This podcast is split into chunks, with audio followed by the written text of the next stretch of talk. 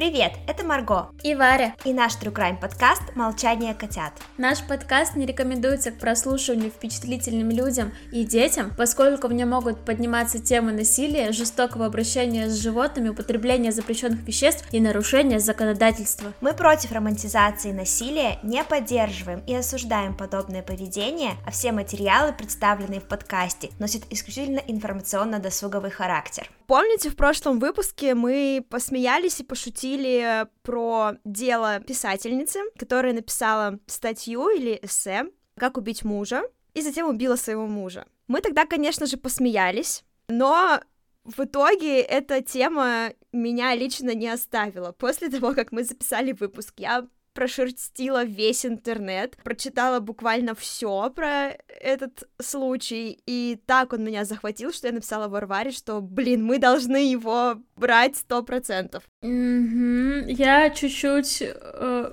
гуглю, потому что когда я начала э, research по данной теме, первое, что я нашла, не эссе писательницы, о которой мы будем говорить, а я нашла книжку Написан 2007 год выпуска на Озон, но я не уверена, что это действительно 2007, мне кажется, она гораздо раньше написана. Книга Кэти Лет, о, я тоже находила И называется её, да. она, да, мне очень понравилось «Как убить своего мужа» и другие полезные советы по домоводству. Я считаю такие каламбуры очень забавными. Я с тобой согласна. Я тут вообще, короче, две недели ходила и всем рассказывала, что готовлю выпуск о том, как убить своего мужа, и всем э, раздавала советы об этом и говорила, типа, ну я вам скину статейку на этот счет.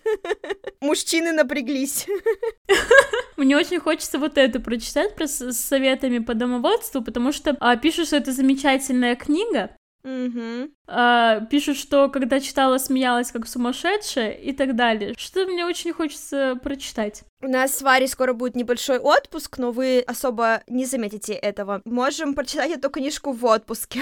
Потому что мы и так ленивые жопки, которые э, делают выпуски очень редко. Я хотела сказать, что мы можем прочитать эту книжку в отпуске.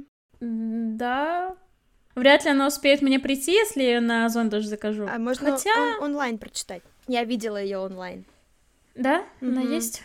Ну, кстати, да, можно будет. Ну, я думаю, что ну, у меня будет прям отпуск отпуск путешествие. Я бы даже сказала свадебное путешествие. Так вот, я думаю, что у меня будет прям путешествие-путешествие, потому что это будут горы. И я бы хотела максимально перейти на аналоговые вещи, то есть мм. убрать электронику, я хочу отдохнуть. Мы желаем тебе отдохнуть твоем путешествии. Ну, естественно, я, как сказала, я перейду немножко на аналоговые вещи, но research по... Или хотя бы книжка, читание книжек продолжится. Хорошо. Наверное, стоит перейти к да. выпуску. Давай перейдем чуть-чуть, к выпуску. Чуть-чуть, за... Мы просто перед уже, перед тем, как начать вообще наговаривать для подкаста, мы уже наболтали на сколько? Минут на 40, наверное? Да, на 40. И у нас так почти всегда. Если мы включали а, все, что мы говорим перед подкастом, мы, наверное, выходили бы выпусками часа по два. Нет, не по два, по четыре. Да, да, скорее всего, по четыре. Возможно, сегодня будет выпуск веселее, чем прошлый, потому что когда я послушала прошлый, мне он показался милым, конечно. Милым. Блин, как это странно звучит в плане True Crime подкаста. Ну, как есть. Он был какой-то, правда, такой, типа, хорошенький. Вот да, да, не хороший, а именно, типа, с уменьшительно-ласкательным да. суффиксом. Он был хоро- хорошенький. Нет, он был неплохой, но он был не такой веселый, как он мог бы быть, если бы я вовремя, ну, нормально включила запись. Вот, но думаю, сегодня будет весело. Сегодня мы вам расскажем про Нэнси Ли Крэмптон. Родилась эта чудесная женщина. Да не называй убийц чудесными, ну ты чё? Да это же... Да блин, ну всем понятно. Ирония слышна, нет? Но все понимают, что это скобочки, кавычки, там все такое. Естественно, мы не называем убийц хорошими людьми, это очевидно. Итак, Нэнси Ли Крэмптон. Родилась 16 июня 1950 года в штате Техас в семье юристов. В 1968 году она окончила школу и отправилась изучать экономику в Хьюстонский университет. Вскоре Нэнси вышла замуж за полицейского, но брак их вскоре распался. В 1991 году Нэнси поступила в Западный кулинарный институт в Портленде, где и познакомилась с начинающим преподавателем Дэниелом Брофи. Он стал ее инструктором, так они, в принципе, и подружились. Ни о чем больше не могло быть речи, так как э, Дэниел был женат, но уже в 1994 году, то есть через три года, он развелся. Позднее у них завязался роман, то есть э, Нэнси как бы не была причастна к разводу Дэниела, просто вот так так случилось, получилось. Позднее у них завязался роман, и в 1999 году они поженились. Э, семейную жизнь их можно характеризовать как, в принципе, ну, нормальную, обычную, стабильную. Дэниел работал шеф-поваром и преподавателем в Орегонском кулинарном институте на юго-западе Портленда, а Нэнси в течение целых 10 лет управляла рестораном на северо-западе Портленда. Их бизнес приносил очень хороший доход, но после 2001 года дела стали ухудшаться. Также Нэнси работала страховым агентом, и она увлекалась писательством. Я бы даже сказала, как это слово? Я забыла слово. Графоманство. Графоманией. Мне кажется, что лучше назвать это так. Мне кажется, слышно мое предвзятое отношение, да? Э, да, возможно. Я, кстати, люблю такую э, немножко глупенькую литературу, поэтому, ну, простите. А сначала вышла ее брошюра, ну, мы немножко отвлеклись, вот, э, поэтому, наверное, стоит сказать имя. Нет, нет, нет, ну ладно. В общем, сначала вышла э, брошюра, написанная Нэнси для университета в Хьюстоне, где сама Брофи когда-то училась. Потом она писала разные статьи для специализированных журналах. Цитата. Первой опубликованной работой была брошюра для Хьюстонского университета под названием «Между пупком и коленями». Тема была связана с изменением нравом в отношении сексуальности в 60-х и 70-х годах. Большая часть ее карьеры была сосредоточена на научно-популярных статьях, опубликованных в отраслевых журналах и написании технических текстов для отделов кадров. Так говорится в описании профиля Брофи на Amazon. Но на том же Амазоне она больше представлена как автор посредственных любовных романов. Мне кажется, что, ну, все видели эти книжки. Мне кажется, у наших мам есть, у Марго есть сто процентов. А, подоб, ну, подобные книги, подобная литература. Там, там еще на обложке такой мужчина с томным взглядом и аллергия на одежду. Я, я на зло тебе прочитаю эту книжку и расскажу потом, насколько она на самом деле плохая или хорошая. Э, ты, ты, ты не зарекайся, это не просто книжка, там целая серия. Oh. Там целая серия романов. Вот, я не поклонница такой литературы, абсолютно, но названия вот меня очень-очень позабавили. Она выпустила цикл романов «Неправильный». В него входили такие книги, как «Неправильный брат», «Неправильный муж», «Неправильный герой», «Неправильный коп» и так далее. Я, кстати, где-то видела информацию, что вот именно в неправильном копе описывается что-то подобное, а, что она вот потом в итоге сделала. Вот такой вот... Понятно, куда у нее фантазия работала. Вот такой вот моментик. Опять же, мне кажется, у нее ну, ну, не очень хорошо с фантазией, если честно. Я, возможно, повторюсь, но, боже упаси меня читать подобную бельберду. Я сейчас про э, рассказы, про романы Брофи. Да, ты будешь слушать пересказы. Но в источниках говорится, э, что сюжет ее книг как раз-таки концентрируется на том, что герои часто сталкиваются, становятся или сталкиваются с жертвами покушений на убийство, насилие или супружеской неверности. Тут просто пришел э, символ нашего подкаста. Со стороны брак Нэнси и Дэниела был счастливым. Нэнси делилась с читателями ее сайта — в результате на моем заднем дворе есть куры, индейки, сказочный огород, в котором также выращивается табак и горячая еда на столе каждый вечер. Детей у пары не было, но племянница Дэниела рассказывала, что между дядей и тетей сложились отношения взаимного сотрудничества. Он готовил еду и упаковывал ланчи, когда она была в разъездах и продавала страховые полисы. Позже прокурор скажет, Дэн Брофи был доволен своей простой жизнью, но Нэнси Брофи хотела большего. Так была ли их жизнь такой идеальной? 4 ноября 2011 года Нэнси Брофи опубликовала эссе «Как убить вашего мужа». Оно небольшое, поэтому я перескажу его содержание. Обращу внимание, что это будет э, скорее художественный перевод, и если вы хотите прочитать само эссе, ссылку на него мы оставим в посте. А эссе в оригинале, конечно же, на английском языке, но я постаралась и перевела его для вас. Она начала его с того, что, будучи писателем женских любовных романов, она много раз сталкивалась с тем фактом, что от любви и всепоглощающей страсти до убийства своего супруга часто бывает очень короткая дорожка. Я не хотела бы, чтобы люди так же считали. Вот если вы нас слушаете, вот эту вот вот эту вот мысль, вот это утверждение у себя в голове, вот вытащите его через ухо, через глаз, через что-нибудь, разорвите и выкиньте. Не должно быть так. Не должно быть. Если вы настолько, если вы так, даже не настолько, вот так любите человека, что понимаете, что вы можете его убить, сходите Разлюбите. к психотерапевту. Нет, нет, сходите к психотерапевту. Вот вдвоем возьмитесь за ручки и пьете. Горит. И, по ее мнению, к этому ведут следующие мотивы. Тут напомню, что Нэнси американка, и многие положения актуальны именно для Америки. Вы сейчас поймете почему. Итак, первое это финансы. Часто развод может быть слишком дорогим, а многие вообще выходят замуж ради денег. Но в полиции работают не дураки, и вы будете наверху списка подозреваемых. Так что если это ваш случай, вам нужно быть очень умной, собранной и ответственной. Например, ваш муж может потеряться во время шторма на круизном лайнере. Почему бы и нет? Потому что нет круизного лайнера. Да, а еще слишком дорогой развод, ну, и умные полицейские, это не про наши реалии. Да и мужа у меня пока нет. Ну, а это уже почти, смотри-ка. Итак, следующее. Ваш муж — лживый ублюдок. Обычно это преступление в состоянии аффекта. Вы разбиваете ему голову или сбиваете кухонным ножом. Что ж, тут все плохо. Все ниточки будут вести к вам. Убийство на почте страсти не совершается посторонним человеком. К тому же подумайте, кто останется оттирать кровь с вашего любимого ковра. Роман на стороне. Обычно финансы тут тоже играют роль. Возможно, ваша религия не одобряет развод, поэтому вам нужно стать вдовой, чтобы не вызывать недовольство церкви. Здесь нужно упомянуть, что было бы неплохо, если бы вы не сильно придерживались десяти заповедей. Он абьюзер.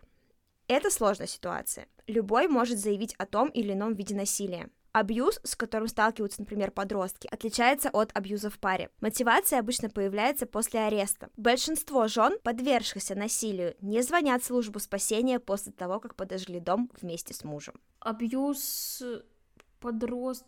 Имеется в виду э, у подростков абьюз со стороны родителей? Ну, типа, да, что вид абьюза, которому подвига... Или подвигаются... буллинг имеется в виду в школе, типа все вместе. Ну, то есть, mm. любо... ну, то есть у, у подростков, тут имеется в виду, что у подростков и у пары в отношениях с кем бы то ни было, ну, точнее, у пары, естественно, между собой там, да, а у mm-hmm. подростков с кем бы то ни было другой вид, разный вид абьюза. Я просто вообще не поняла, почему именно подростки.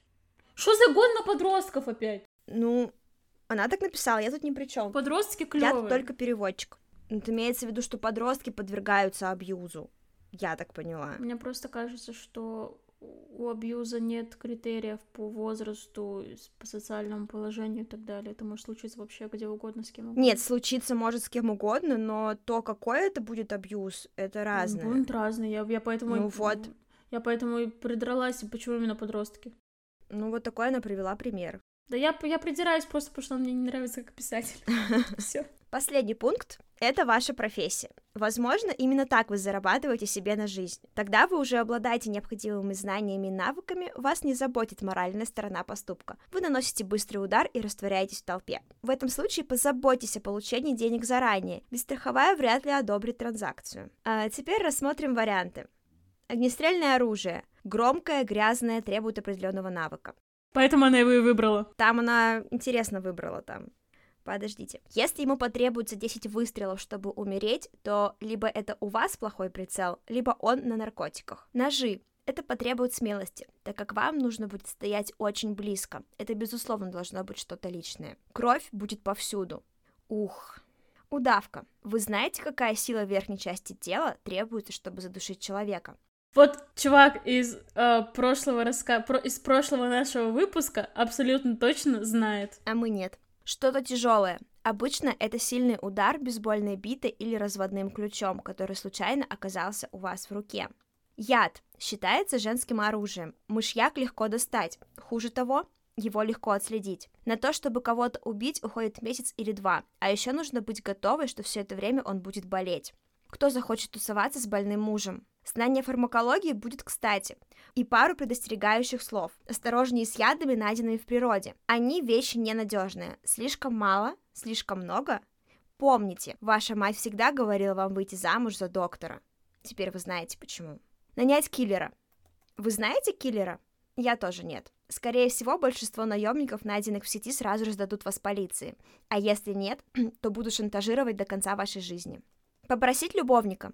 Это просто ужасная идея. Муж умирает, а жена получает деньги. Любовник не всегда остается в выигрыше. Иногда он тоже оказывается перед дулом заряженного пистолета. Второго любовника. А второй любовник перед дулом заряженного пистолета третьего любовника, а третий любовник... Угу. Далее Нэнси приходит к выводу. Зачитаю его от ее лица, как это и делается в эссе. Я считаю, что желать людям смерти легче, чем действительно убить их. Я не хочу переживать о пятнах крови и мозгах на моих обоях. И лично я очень плохо запоминаю ложь. Но что я точно знаю об убийстве, так это то, что на него способен каждый из нас, если зайти достаточно далеко. И вопрос в том, что же составляет хорошее романтическое напряжение. Что произошло, что привело человека к такой ситуации? Как они будут оправдывать этот поступок? Напомню, что причина «мне нужно было убить» не считается юридически легальной. Умеет ли он хранить тайны? Помните, что слова, сказанные в темноту, больше не являются секретом что если убийство не принесло нужных результатов, сделал бы он это снова? Сможет ли он сделать это снова? А если ему понравилось? Ого, у меня есть идея для новой истории. Ну, к врачу ей следовало сходить, конечно. Ну, она исследователь, она готовится к написанию новой книги, а это ее мысли после прочтения многих других таких романов, почему нет?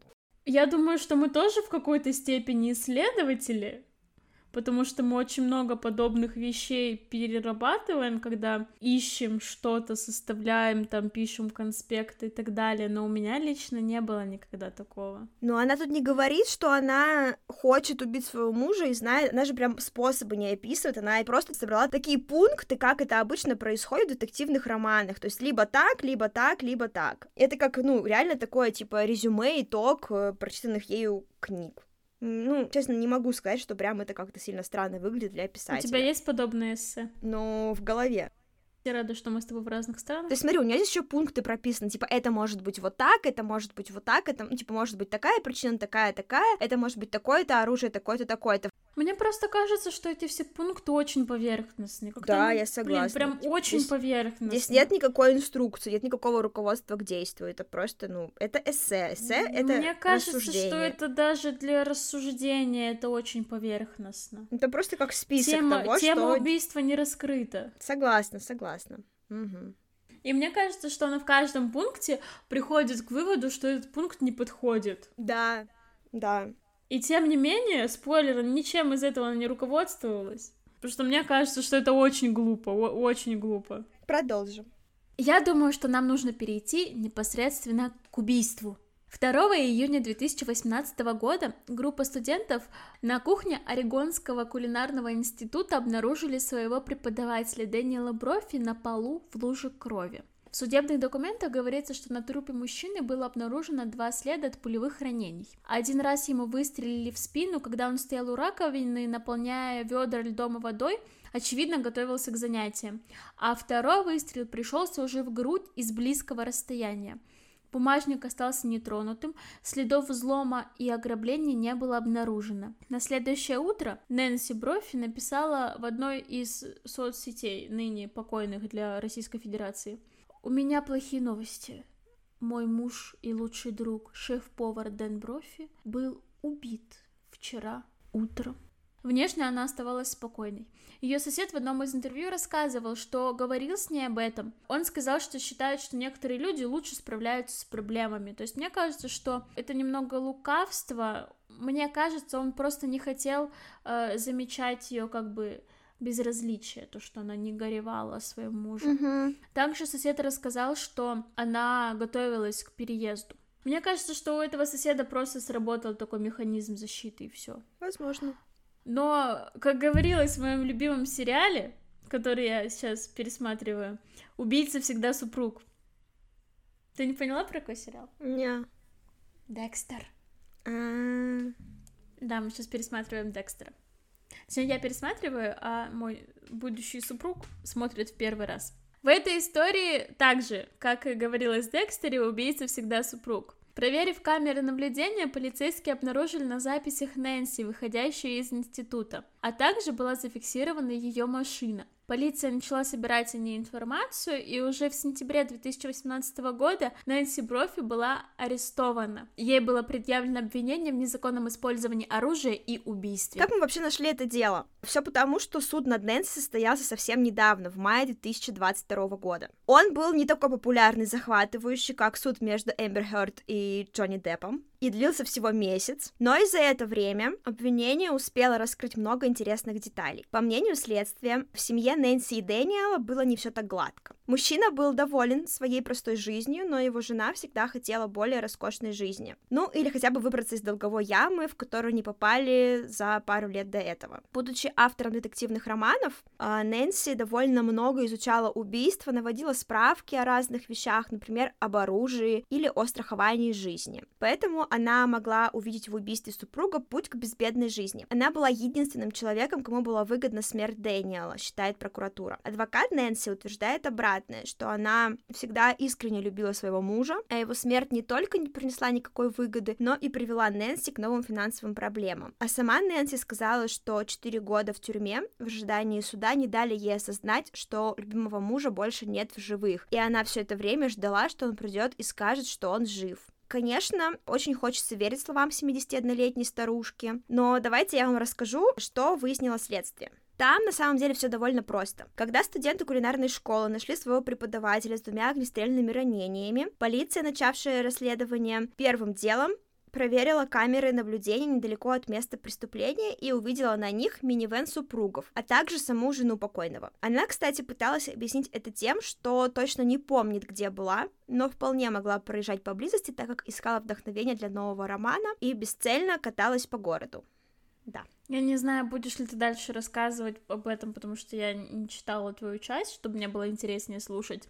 Но я в некоторых источниках видела, что у нее была ретроградная, ну, есть ретроградная амнезия, и поэтому она могла не помнить некоторые вещи. Я, кстати, не видела такого. Я только видела, что она меняла показания. То она там была дома, когда уже появились кадры с камер наблюдения. Она сказала, ой, ну ладно, а теперь я... она сказала, что я ничего не помню, но да, возможно, я выходила из дома, потому что я, типа, сейчас, ну, типа, в процессе напис... Я тогда была в процессе написания романа и искала вдохновение, и, типа, там часто э, бесцельно блуждала, точнее, ездила по городу, вот. Ну, то есть какие-то вот такие вот объяснения у нее были. Но ей, конечно, не сильно поверили, поэтому, ну, в то, что она не помнит, и, и в то, что там она случайно могла оказаться, и поэтому полиция продолжила расследование. Они проверили ее по различным базам данных, э, но знаете же, как все это сейчас делается в современном мире, и обнаружили, что незадолго до преступления Нэнси купила точно такой пистолет, как тот, из которого стреляли в ее мужа. А еще она посещала курсы стрельбы.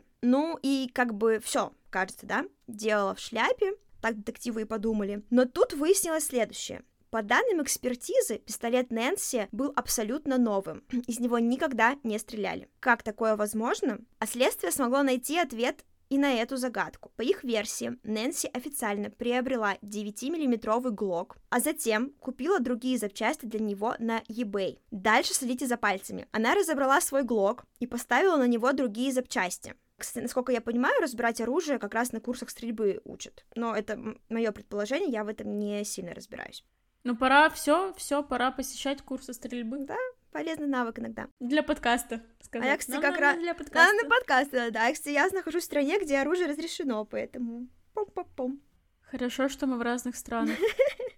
Плохо, что мы очень долго были в одной. Она разобрала свой глок и поставила на него другие запчасти. Затем, после убийства, она снова разобрала его, вычистила и поставила родные запчасти. Родные детали. Uh, так что он не совпадал с пулями, найденными в теле ее покойного мужа. Доказать это, увы, невозможно, потому что детали, я так вот эти вот съемные, я так поняла, не сохранились. Поэтому официально считается, что оружие не найдено. Защита же говорит, что все эти покупки а также прибор ночного видения, телескоп, полицейские наручники, бинокли, художественные принадлежности, старинные стеклянные дверные ручки и замки Нэнси приобрела для работы над новым романом. Ну и, конечно, обвинение обратило внимание на страховку, которая могла бы помочь женщине выбраться из долгов, ведь она получила почти полтора миллиона долларов по страховке мужа.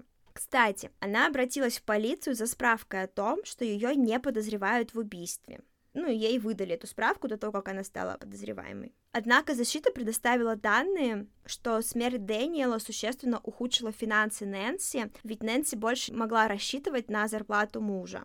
12 присяжных совещались два дня и вынесли обвинительный вердикт. Они признали ее виновной в убийстве супруга. 13 июня был вынесен приговор – пожизненное заключение. Судья штата Орегон сообщил 71-летней подсудимой, что она сможет просить об условно-досрочном освобождении через 25 лет. На суде с речью выступили близкие покойного Дэниела. Вы решили солгать, обмануть, украсть и в итоге убить человека, который был вашим самым большим поклонником, сказал Натаниэль Стилуотер, сын Брофи от предыдущего брака. Если позаимствовать название из ваших романов, вы неправильная жена.